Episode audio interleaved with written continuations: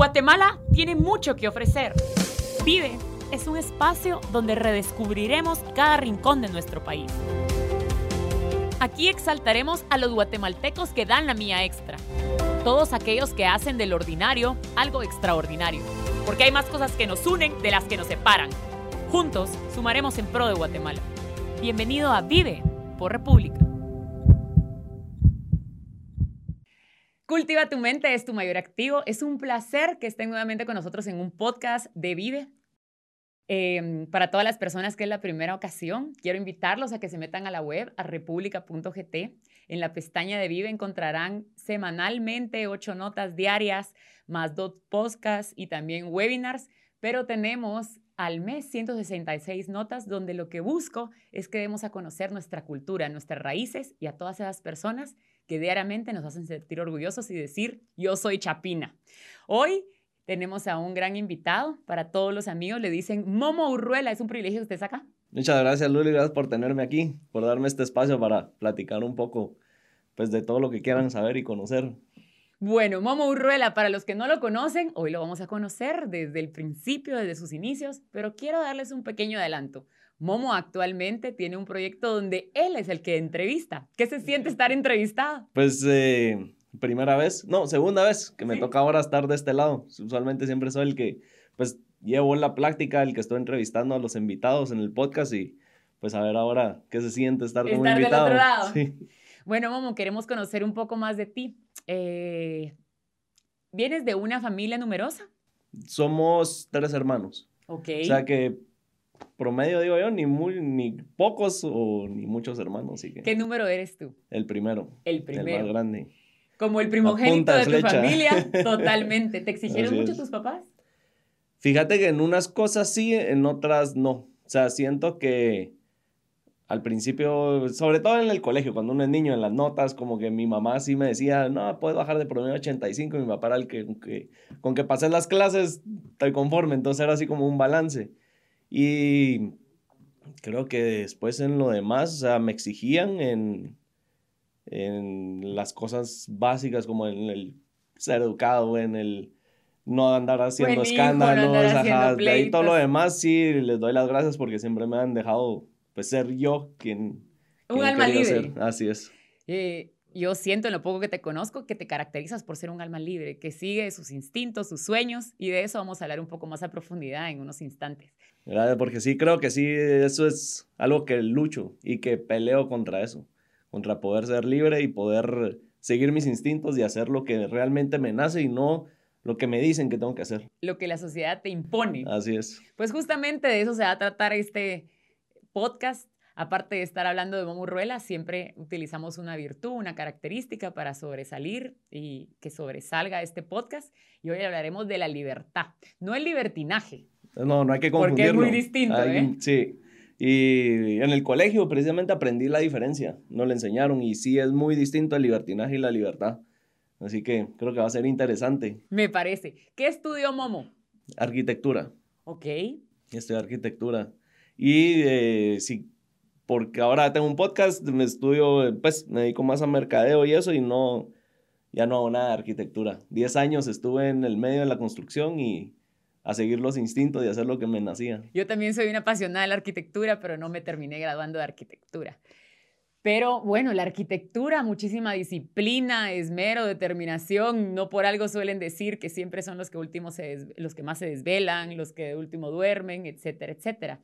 De la arquitectura al día de hoy, ¿qué pudiste tú tomar de esa carrera para lo que hoy realizas en tu vida? La creatividad. Ok. El poder expresarme eh, por medio del el arte. Un arquitecto desde el final es un artista y todos los diseños que vemos, que a veces nos peleamos con los ingenieros porque no, eso no es funcional o eso no se puede construir por X y Z razón, estructuralmente no funciona, pero uno lo que está haciendo es un arte al estar diseñando un edificio, una casa, lo que sea. Entonces, el poder expresarme de esa manera. A mí me cuesta escribir, por ejemplo, no puedo venir y ah, me voy a expresar escribiendo lo que siento, sino de alguna otra manera, con algo más... Eh, artista o más eh, creando algo diferente, creo que es mi manera de expresarme. Entonces eso fue lo que, logré sacar de la carrera. Ok, y como tú bien mencionabas, porque vamos creando esta historia, ¿verdad? Para ir pudiendo saber cómo fue que llegamos hasta el día de hoy y todo lo que falta.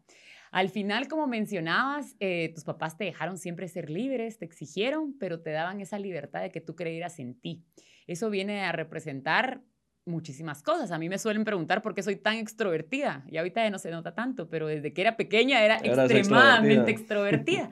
¿Y qué pasaba? Mis papás, aparte de ponerme disciplina, también me daban eh, muchas herramientas para que yo pudiera fluir.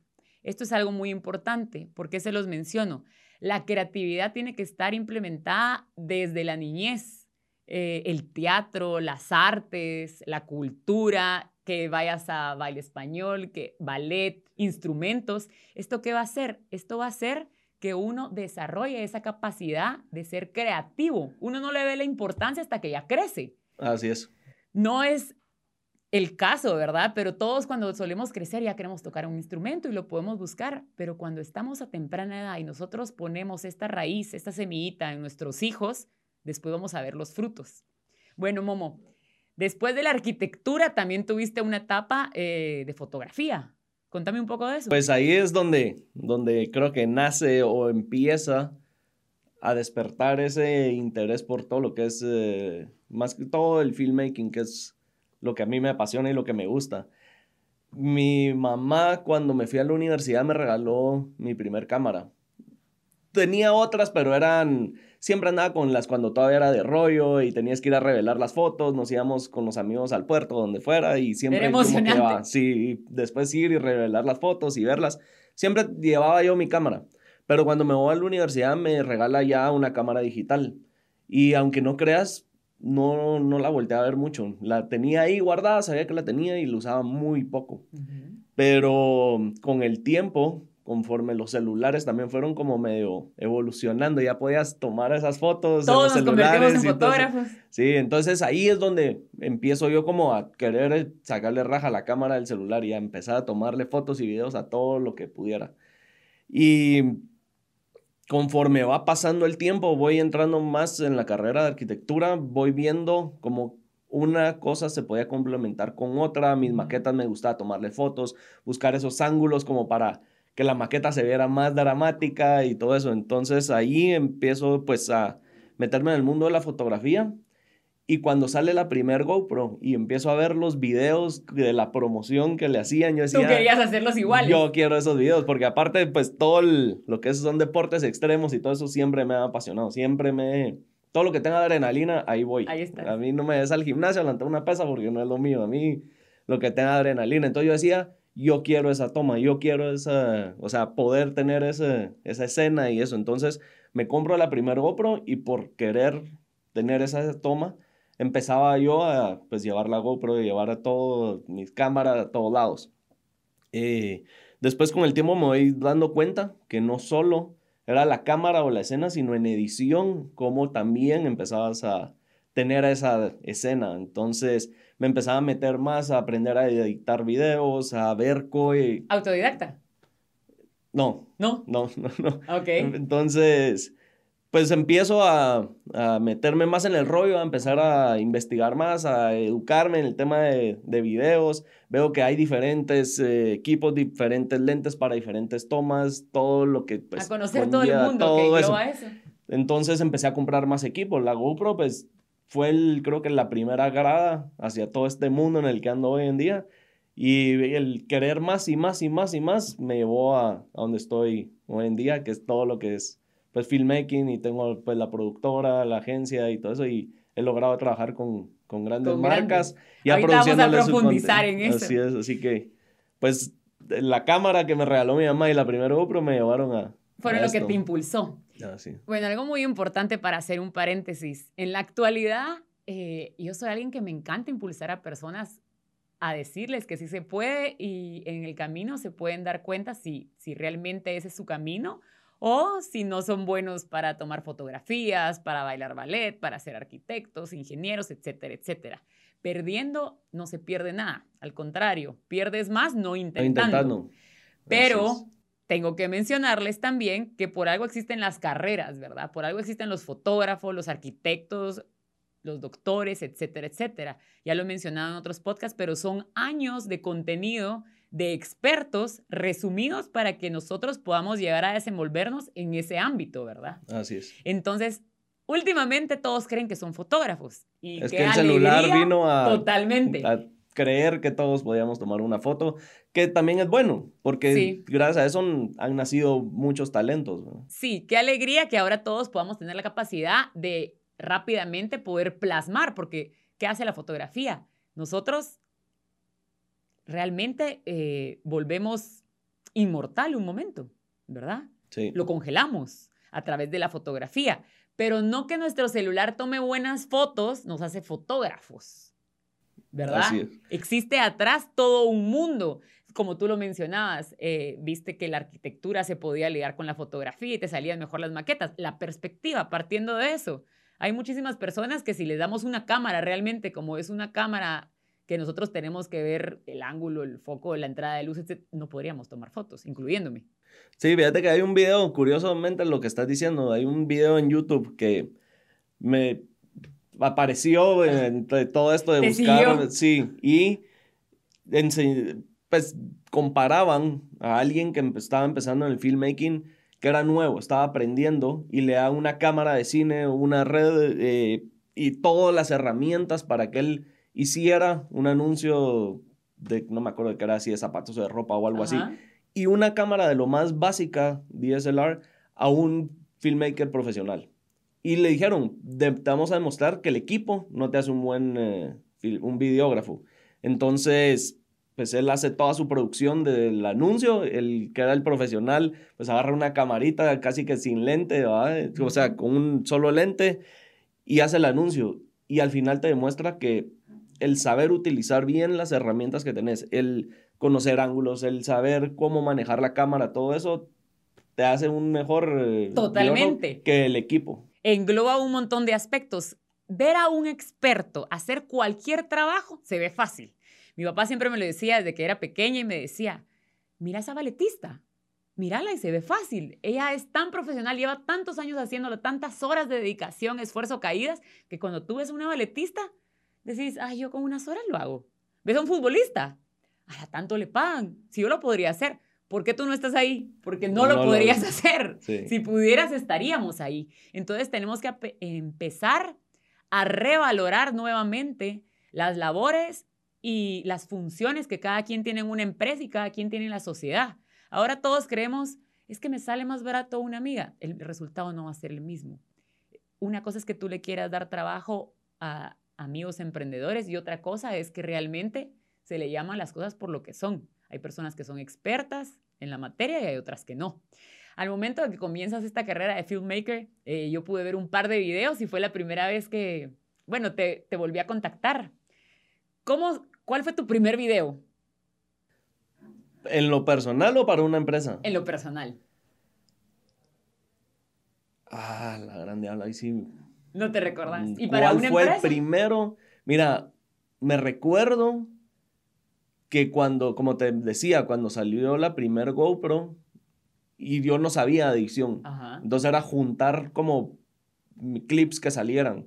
El en el programa que te daba GoPro, medio lograbas cortar los clips. Y que no lograbas hacerlo idéntico a promoción. Y no, y lograbas solo cortar los clips para sacar la buena escena o la, la parte cool que quería del video. Y al final era solo juntar escenas.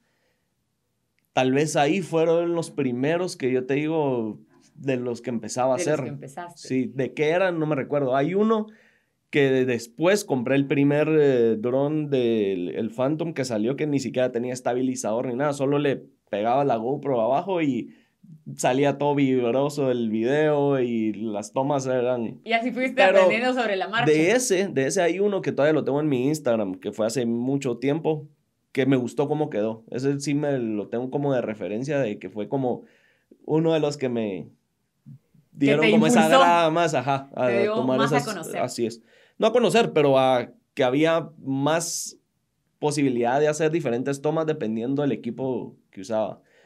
Después, para la primera marca, fíjate que yo no me atrevía a trabajar con una marca, porque yo no me tenía confianza en mí mismo del producto que, o sea, o de los videos que estaba haciendo.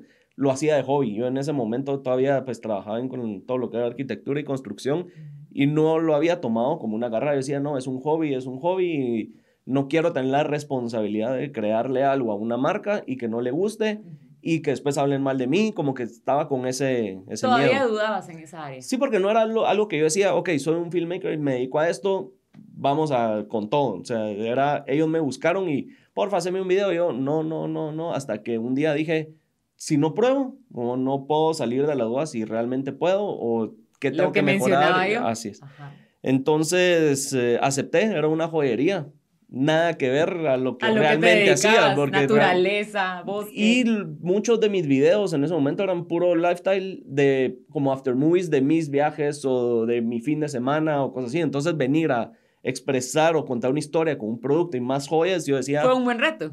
Fue un buen reto. Pero traté de como involucrar lo que sabía que era como lifestyle con las joyas, ¿va? Cómo las podía involucrar o meter entre un video de como que fuera un after movie de... ¿Cuánto tiempo te tomó realizarlo? Filmarlo como dos días. Al final es como de 15, 20 segundos y pues todavía estaba yo con que me acababa de cambiar de programa de edición, me acababa de pasar de, de Final Cut a Premiere, entonces estaba conociendo el, el, programa y me tardó también más la edición que el... ¿Cuándo obtuvo el cliente el resultado final? Como a la semana, a la semana, pero te digo, mira, yo le dije, ¿sabe qué? Se los voy a hacer, no les voy a cobrar un centavo. Si les gusta, qué bueno. Así y si queremos no, todos. no me siento mal de que les cobré por algo que ni lo van a usar o que van a decir que basura esto lo que me entregó Momo. Entonces, mejor les dije, lo hago gratis y yo tengo la, o sea, voy a hacer lo mejor que pueda, pero no está en mí de que por lo menos cobré por algo que no les gustaba. Y lo hice. ¿Y les gustó? Les gustó, ahí lo subieron en sus redes y todo. En ese momento sí, ¿Sí? porque era algo nuevo y me gustó cómo ¿Hace cuántos años de ese momento? ¿O cuánto tiempo? 2015, 16, hace unos seis años, más o menos. ¿Ahí surgió, se podría decir, tu empresa? No. ¿No? No. Ahí solo yo, solo como que dije, ok, ya trabajé para esta. Empecé a experimentar. Em, después de eso pasó, no me acuerdo si unos meses para que otra marca yo les creara algo. Y fue para un café. Se enteraron que era gratis. Fíjate que eso no, eso ya lo hice más como una colaboración. Ok. Entonces, mm, fue así como, mira, te invito a comer y te doy tanto de, de, pues, de comida en el restaurante y... Y hacemos un intercambio. Ajá. Entonces, y fue un after movie para un evento que tenía un restaurante, además un café. Y... Mm, Eran unas prácticas en curso, ¿te funcionaba? Sí, entonces yo dije, bueno, realmente esto va más con lo que, con lo que sé hacer, con lo que me gusta porque es estar agarrando momentos espontáneos y pues hacer el after movie y vamos. Lo hice.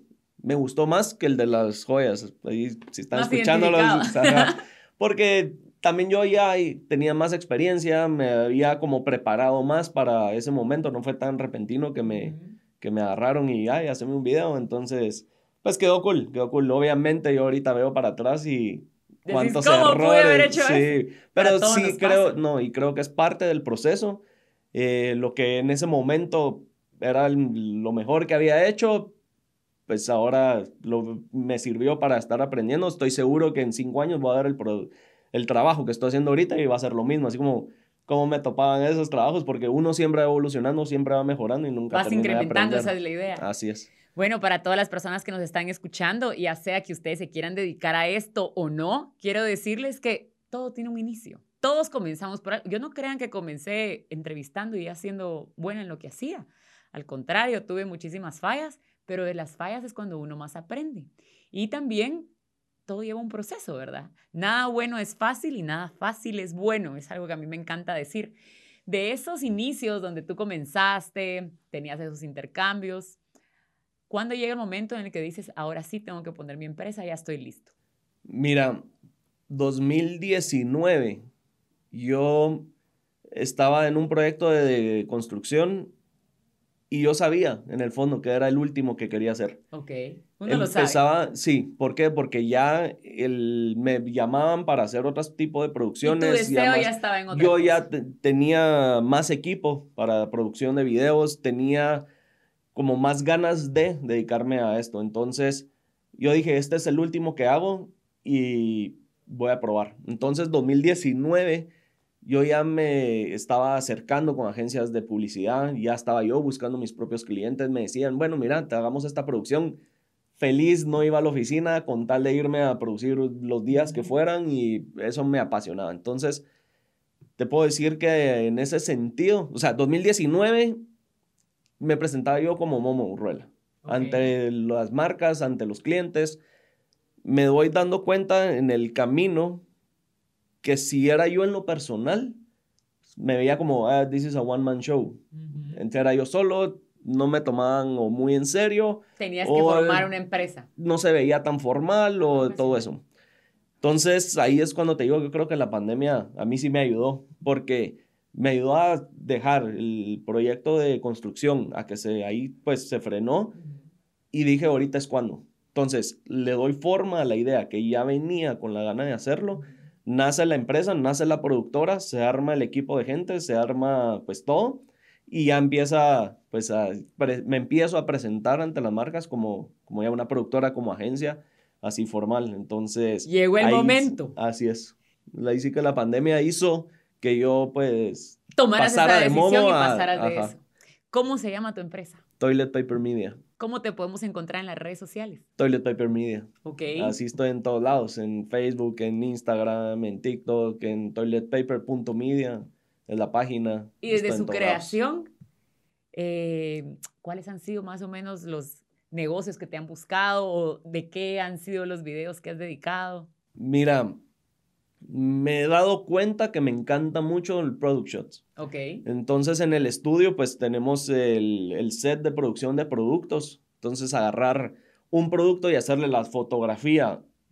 Que no me gusta una fotografía estática. Yo veo cómo trato de meterle movimiento a una fotografía. Eso no quiere decir que va a ser como un GIF que se está moviendo, pero como eh, por ejemplo estás sirviendo una cerveza o estás... que eh, salga espuma. Que, que se vea como que agarraste algo en movimiento, eso creo que le da más vida. Y pues hemos creado ahí buenas, buenas tomas, buenas fotos. Métanse, a ver. Sí, y em, o en videos, ¿verdad? El poder contar una historia con un producto creo que es un challenge bastante interesante y que me ha gustado. Y entonces eso es lo que más me ha gustado. Pero... Eh, pues con empresas se han hecho after movies de proyectos que, que hacen, eh, anuncios de publicidad de algún producto o de alguna campaña que quieran anunciar. Eh, no sé si se pueden mencionar marcas como para darte ejemplos, pero... Pero has consolidado tu empresa. Sí, la verdad que sí. Y te soy sincero en el, porque le digo corto tiempo, que ya viene, vengo siendo como empresa, como productora, yo tenía, cuando inicié, trazado una trayectoria, una, meta, no meta, porque creo que las metas uno siempre va creciéndolas o cambiándolas en el camino, pero a donde yo me veía, donde estoy hoy en día parado, lo veía en dos años de cuando inicié, dos años, dos años y medio era mi, y pasó antes. Entonces, pues eso no solo me tiene contento, ilusionado, sino que se están haciendo bien las cosas. Y te felicitamos. ¿Qué aprendemos de esto? Las oportunidades tienen fecha de caducidad. Es otra de las frases que me encanta decir. Pero si nosotros vemos el trasfondo de esta frase, es que de nada serviría que hoy se presente ante nosotros una empresa en la que siempre hemos querido trabajar y nos ofrezca ese puesto, nos ofrezca hacer esa campaña, si nosotros no tenemos las tablas, se le dice en este medio,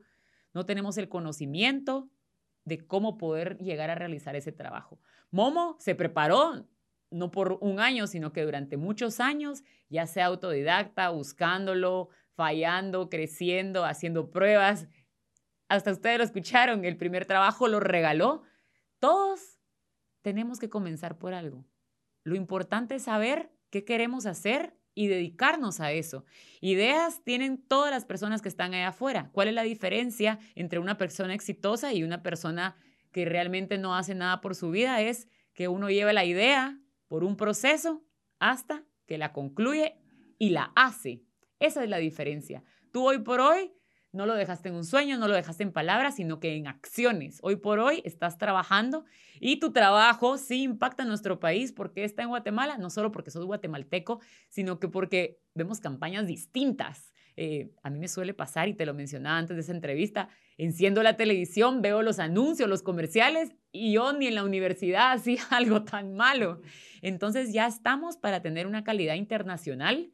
Empresas como las tuyas va a hacer que nosotros podamos ver y que ya veamos en las calles diferentes contenidos, ¿verdad? Que nos hacen a nosotros querer conocer más Guatemala, querer conocer más emprendimientos, pero también querer conocer más personas. Quisieras platicar muchísimas horas más, pero tú tienes un podcast. ¿Cómo te encontramos en las redes sociales de tu podcast? Hablando Pajas se llama el podcast. Sí, escucharon bien, señores. Hablando Pajas. Eh, en Instagram, Hablando Pajas. En eh, Facebook, página de Facebook no le tengo. En TikTok está como Hablando Pajas, rayita abajo podcast. En YouTube, en Spotify, en todas las plataformas está como Hablando Pajas. Y pues ahí va esa aventura. Es un proyecto personal. para, o sea, es algo paralelo a la productora, así que Ahí va. Si quieren conocer mucho más de Momo y también de personas que diariamente hacen cosas grandes por nuestro país, pero de una manera muchísimo más relajada que vive, los invito a que sigan su podcast, también su empresa, pero sobre todo a que nos apoyemos entre nosotros. Nuestra sociedad hace el conjunto de todas las personas que vivimos en ella.